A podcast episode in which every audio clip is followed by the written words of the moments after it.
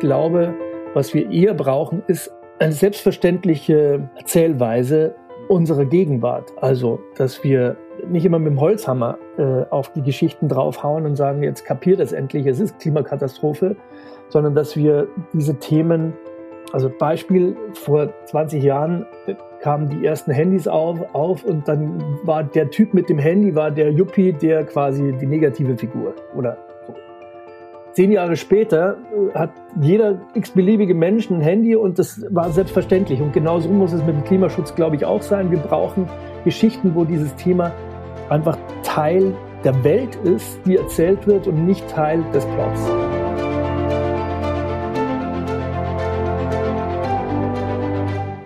Herzlich willkommen bei Let's Talk Change in unserer Podcast-Reihe diskutieren wir mit relevanten Entscheidungsträgern, inspirierenden Innovatoren und spannenden Visionären, welche Rolle Technologien, Geschäftsinnovationen, Politik und Medien für den Wandel der Wirtschaft und Gesellschaft in Richtung Nachhaltigkeit haben. Mein Name ist David Wortmann. Neulich traf ich Markus Mittermeier. Er sorgt sich ums Klima und engagiert sich nicht nur weil, sondern insbesondere auch, obwohl er eine Person des öffentlichen Lebens ist. Denn Markus hat verstanden, dass Engagement und eine öffentliche Stimme für ambitionierten Klimaschutz keine parteipolitische Positionierung ist, sondern das, was eigentlich jeder vernünftige Mensch tun kann. Sich mit der Klimakrise und ihren Lösungen auseinanderzusetzen und auch darüber zu sprechen.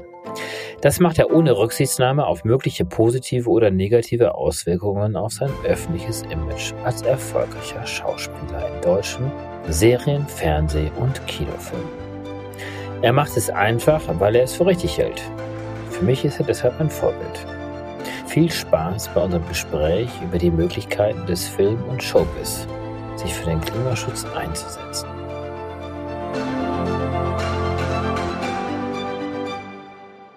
Markus Mittermeier, grüß dich. Willkommen hier bei Let's Talk Change. Hallo, danke für die Einladung. Ja, willkommen hier bei Let's Talk Change. Und wir sind ja ein Podcast, der sich stark mit dem Thema beschäftigt. Wie können wir den Weg, die Transformation Richtung Nachhaltigkeit beschleunigen. Du bist Schauspieler, du hast in erster Linie erstmal mit deinem Kernberuf eigentlich eher mit Geschichten erzählen zu tun. Gleichzeitig bist du aber unglaublich aktiv äh, im Bereich Klimaschutz. Warum machst du das? Gut, ich bin also von meiner Sozialisation her eher ein umweltbewusster Mensch. Ich habe immer darauf geachtet, dass mein Leben und das meiner Familie zu einem guten Teil mit unserer Umwelt in Einklang zu bringen ist.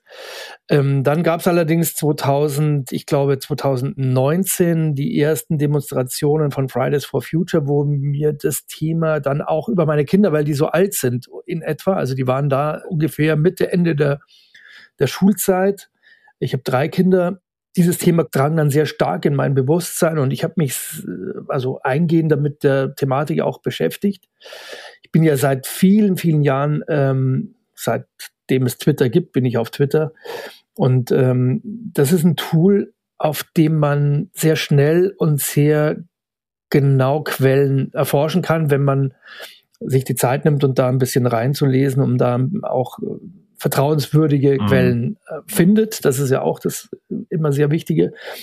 Dann kam eben dieser Impuls von Fridays for Future und auch das ständige Nachforschen. Ja, Moment, Moment, wo ist denn, wie ist der Stand der, der Forschung? Was erwartet uns in den nächsten Jahren? Und aus der Verantwortung heraus für meine Kinder, für die Familie und für deren Nachwuchs ist dann dieses Klimabewusstsein erwachsen. Wenn man dich jetzt äh, beobachtet, gerade auf Twitter, also auch gerne hier, wer das noch nicht tut, sollte dir unbedingt auch folgen. Du bist ja jemand, der auch äh, sich mit unglaublicher Sachkenntnis dort präsentiert.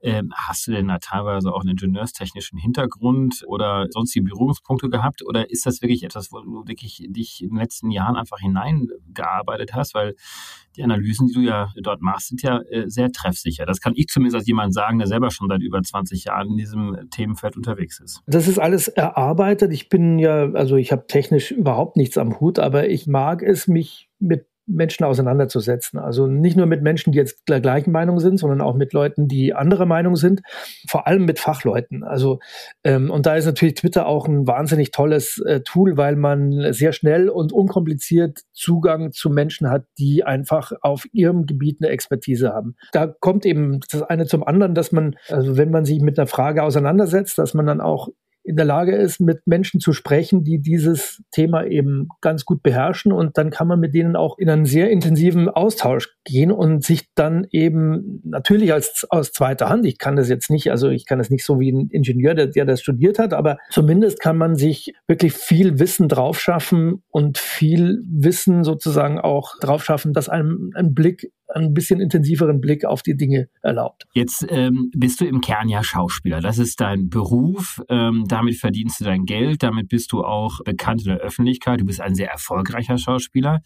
Siehst du denn dort auch Verknüpfungen zu deiner öffentlichen Wahrnehmbarkeit? Also berührt dieses, ich sage jetzt mal, klimaaktivistische Dasein und über Aktivismus reden wir gleich nochmal.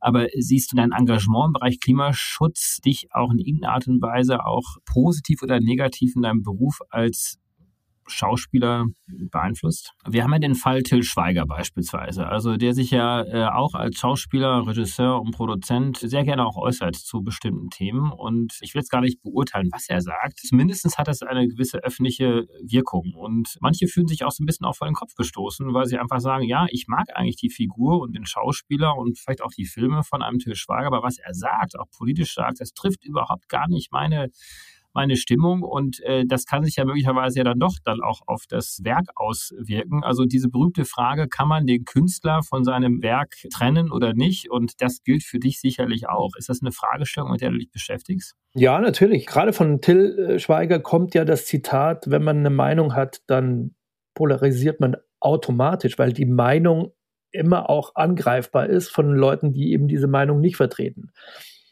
Natürlich ist es so. Ich bin eigentlich auch ein politischer Mensch und ähm, gerade was das Klimathema betrifft, das ist mir einfach zu wichtig. Also da bin ich jemand, der sagt, da, da stelle ich eigentlich jetzt alles äh, hintan. Wenn ich der Auffassung bin, also ich spüre, dass da etwas falsch läuft, dann möchte ich das auch sagen. Da, da ist mir dieses Kundtun meiner Meinung einfach wichtiger, als jetzt zu sagen, naja, da könnte ich ja jetzt 20.000 oder was weiß ich, was Leute auf Twitter verschrecken und dann äh, einen Shitstorm. Oder eine Filmrolle verlieren, weil äh, ein Produzent sagt, der ist mir vielleicht zu aktivistisch oder so etwas? Ja, wobei, ja, genau, ja, kann auch sein. Also das mag alles sein, aber das ist, glaube ich, ähm, also äh, ich finde, diese Frage ist ja immer auch, die hat ja immer auch ein Gegengewicht. Also das heißt, ich könnte ja theoretisch auch eine Filmrolle gewinnen durch eine starke Meinung. Richtig. Ja, weil die Leute sagen, ja, das ist jemand, an dem kann man sich reiben, den braucht man vielleicht jetzt dafür.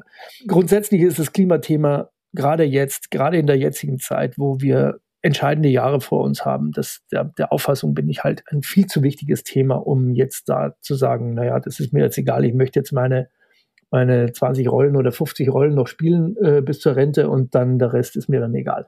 Also da, so bin ich halt nicht. Also mit anderen Worten, das ist für dich jetzt kein taktisches Kalkül, sich mit dem Thema zu assoziieren, äh, weil das hat ja auch positive Wirkung auch in der Bevölkerung, sondern du machst es wirklich aus einem tiefen Bedürfnis heraus, weil du siehst, es ist richtig, es ist vernünftig zu tun. Und ähm, das heißt auch im Umkehrschluss die Sprache, die du findest, äh, wenn du über dieses Thema redest, auch bei Twitter, dass du da auch nicht zwei, dreimal drüber nachdenkst, ob du jetzt zu polarisierend bist oder möglicherweise auch äh, zu politisch rüberkommt. Äh, man möchte ja auch eigentlich immer so als Normalmensch, äh, vielleicht auch in einer Berufung stehend, ja auch eher als äh, ja, parteineutral ja auch dastehen wollen. Das heißt, darum machst du eigentlich keine Gedanken. Du kommunizierst einfach so authentisch, wie du meinst, es gerade auch machen zu müssen.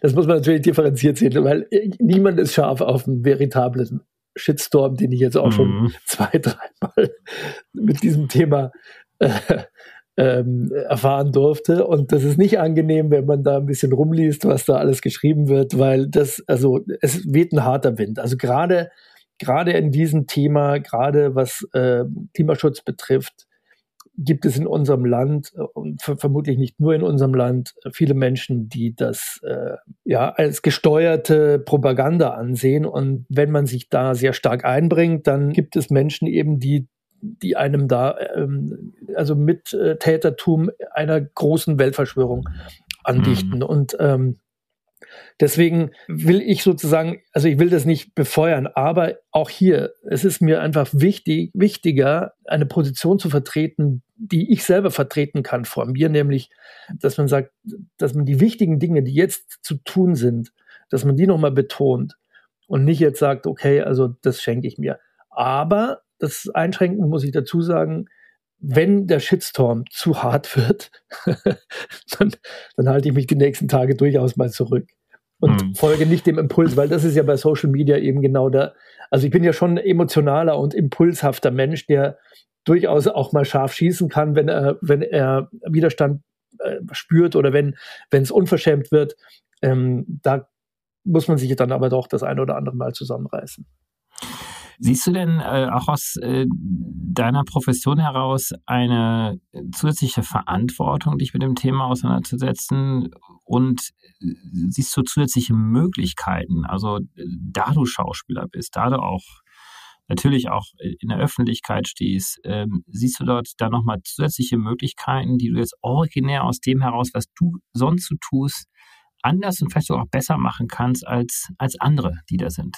Ja, entschiedenes Nein. Ich glaube, ähm, nur weil ich Schauspieler bin und nur weil ich äh, in gewissen Kreisen eine bestimmte Bekanntheit habe, rechtfertigt das, beziehungsweise ähm, ist es jetzt nicht so, dass man denken müsste, der ist in mancherlei Hinsicht be besonders kompetent und äh, befugt, irgendwelche Botschaften auszusenden. Im Gegenteil. Also ich äh, bin immer sehr skeptisch, wenn ich also wenn man Menschen sich äußern hört in betriebsfremden äh, Zusammenhang.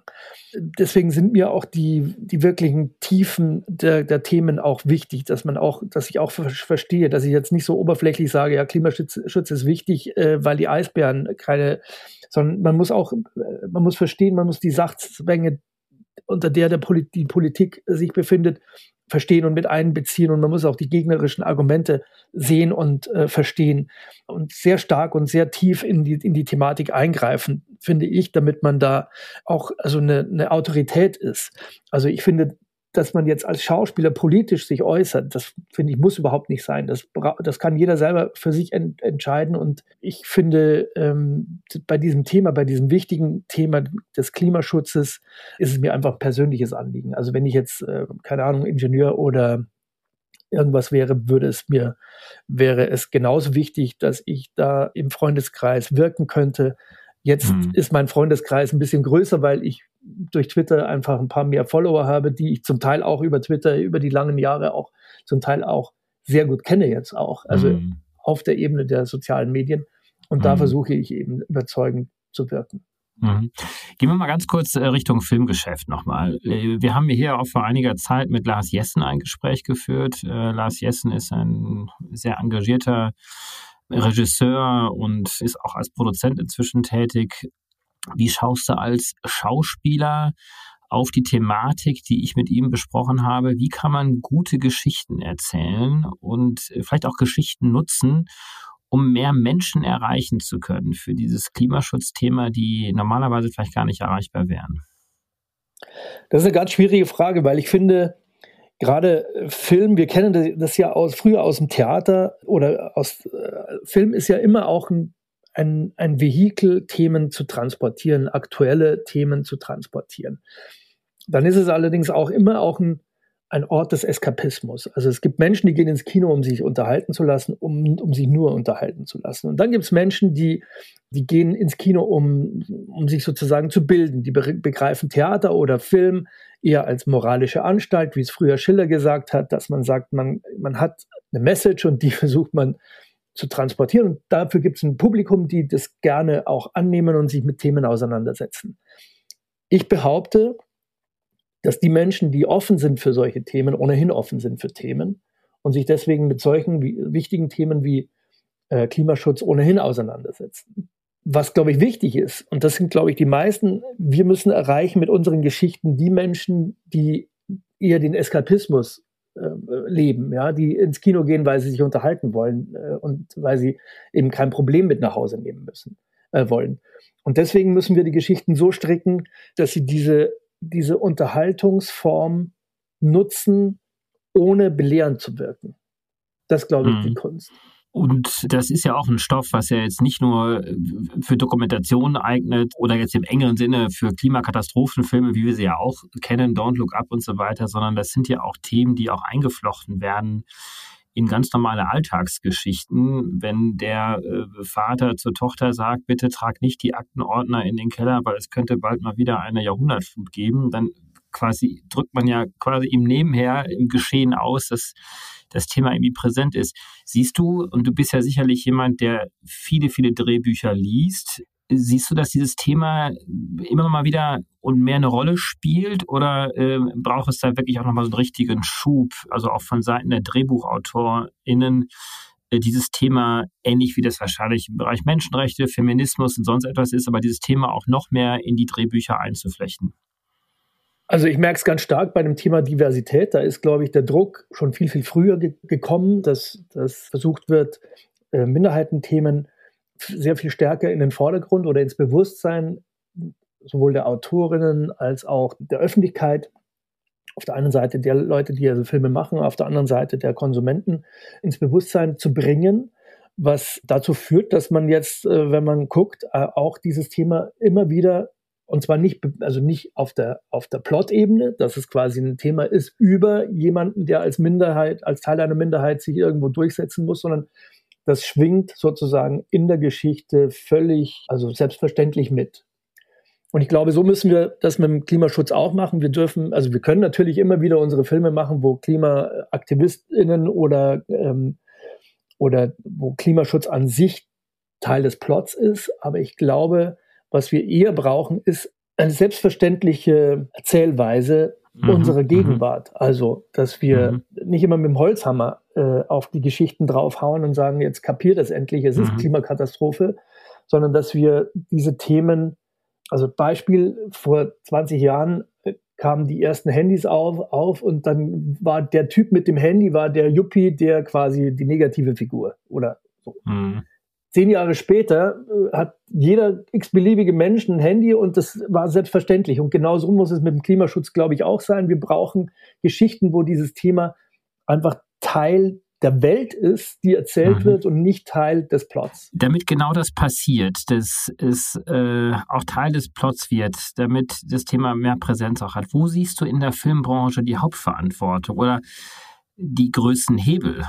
Ich glaube, die, die Filmbranche ist, ist ja nichts anderes als ein, ein kleiner Teil der, der Gesamtgesellschaft. Und ich glaube, so wie wir es im Moment aufstellen, das wird die, die Filmbranche einfach, die, die Filmbranche muss sich mit dem Thema befassen. Genauso wie jeder Mensch sich mit dem Thema befassen sollte.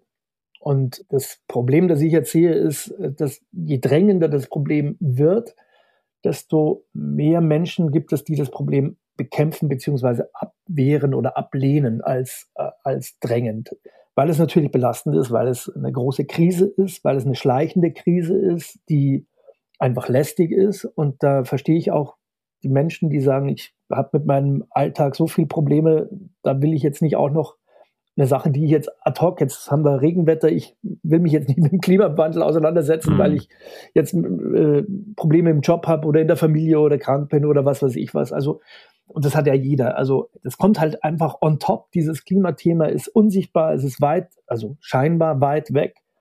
Und ich glaube, das Problem, was die Gesellschaft hat, das hat natürlich auch die Filmbranche. Wir brauchen Bewusstsein dafür, wir brauchen ein, ein Mitdenken sozusagen, ein ständiges Mitdenken und zwar nicht mit dem, der Zaunlatte, mit dem Zeigefinger, sondern einfach einen, einen selbstverständlichen Umgang mit diesem Thema in unseren Köpfen glaube, das würde alleine schon helfen.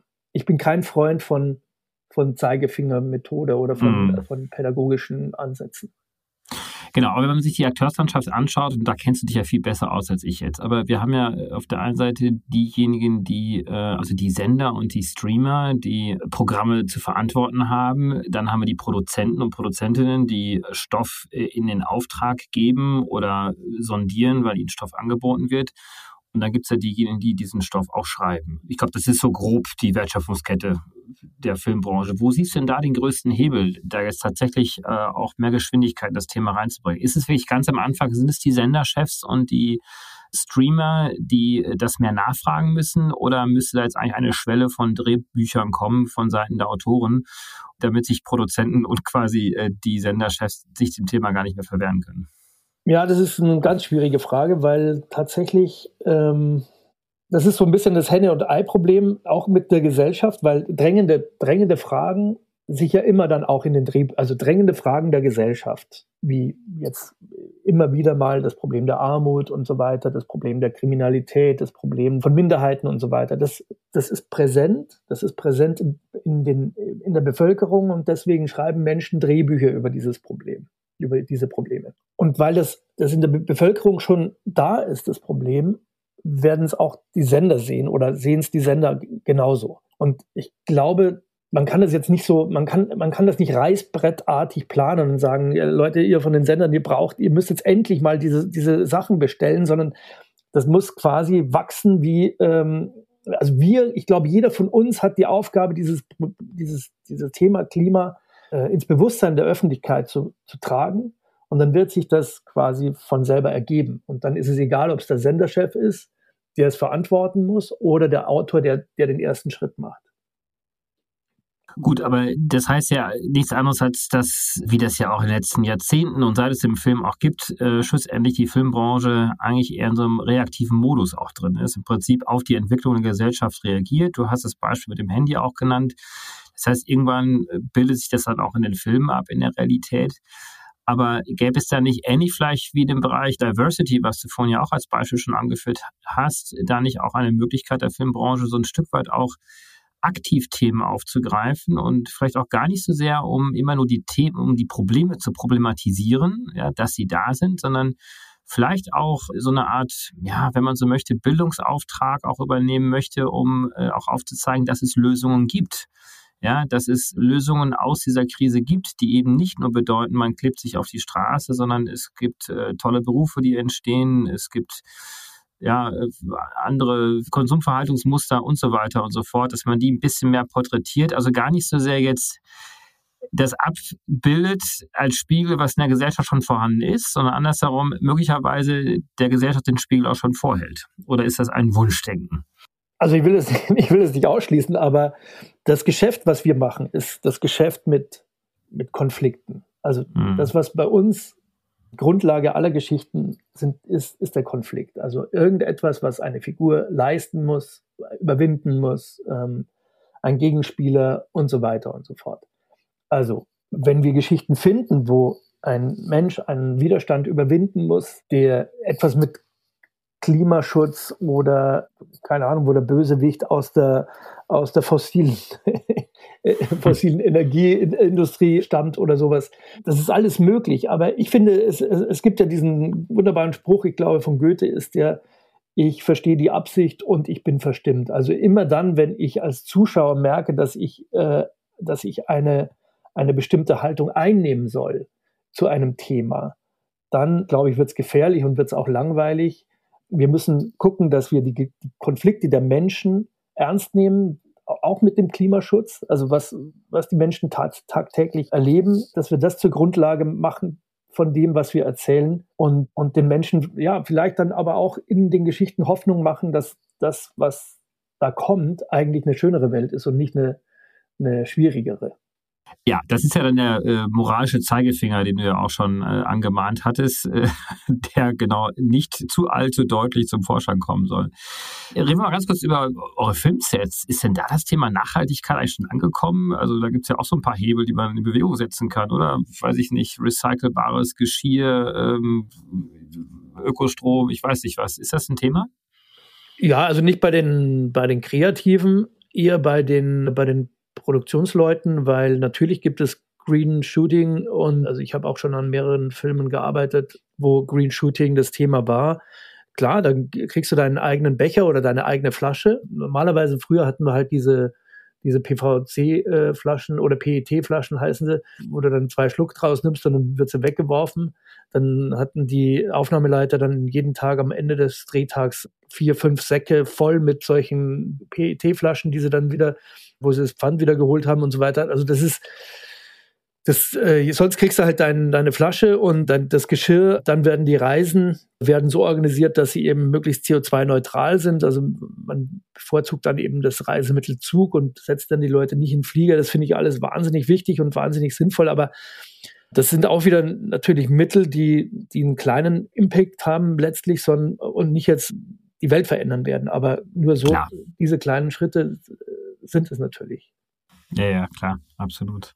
Markus, ganz, ganz herzlichen Dank. Also ich äh, glaube, viele bewundern dich für dein Engagement und ich glaube, du bist auch ein gutes Beispiel dafür, dass man wirklich jetzt auch nicht nur aus einem ich weiß nicht, äh, persönlichen oder beruflichen Kalkül heraus sich mit einem Thema öffentlich engagieren braucht, sondern äh, wirklich eine tiefe Authentizität, die er daraus spricht. Und insofern hast du ein persönliches Interesse, weil du dir Gedanken über deine Kinder machst über die Welt in Zukunft und natürlich im Rahmen deiner Möglichkeiten dich einbringst und engagierst. Und äh, ich glaube, die ehrlichste Antwort ist auch dargegeben worden an deiner Stelle, wo du gesagt hast, ja, das ist total egal, ob ich jetzt Schauspieler bin, Dachdecker, Ingenieur. Ich würde mich so oder so engagieren und das tun ja auch inzwischen ja auch viel, viel mehr Menschen. Das ist ja wirklich auch richtig so und gut so.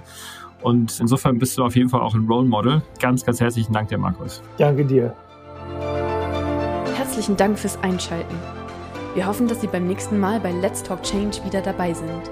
Dieser Podcast wird realisiert durch DWR ECO, einer internationalen Cleantech-Beratung für Kommunikation, Politikberatung und Geschäftsstrategien.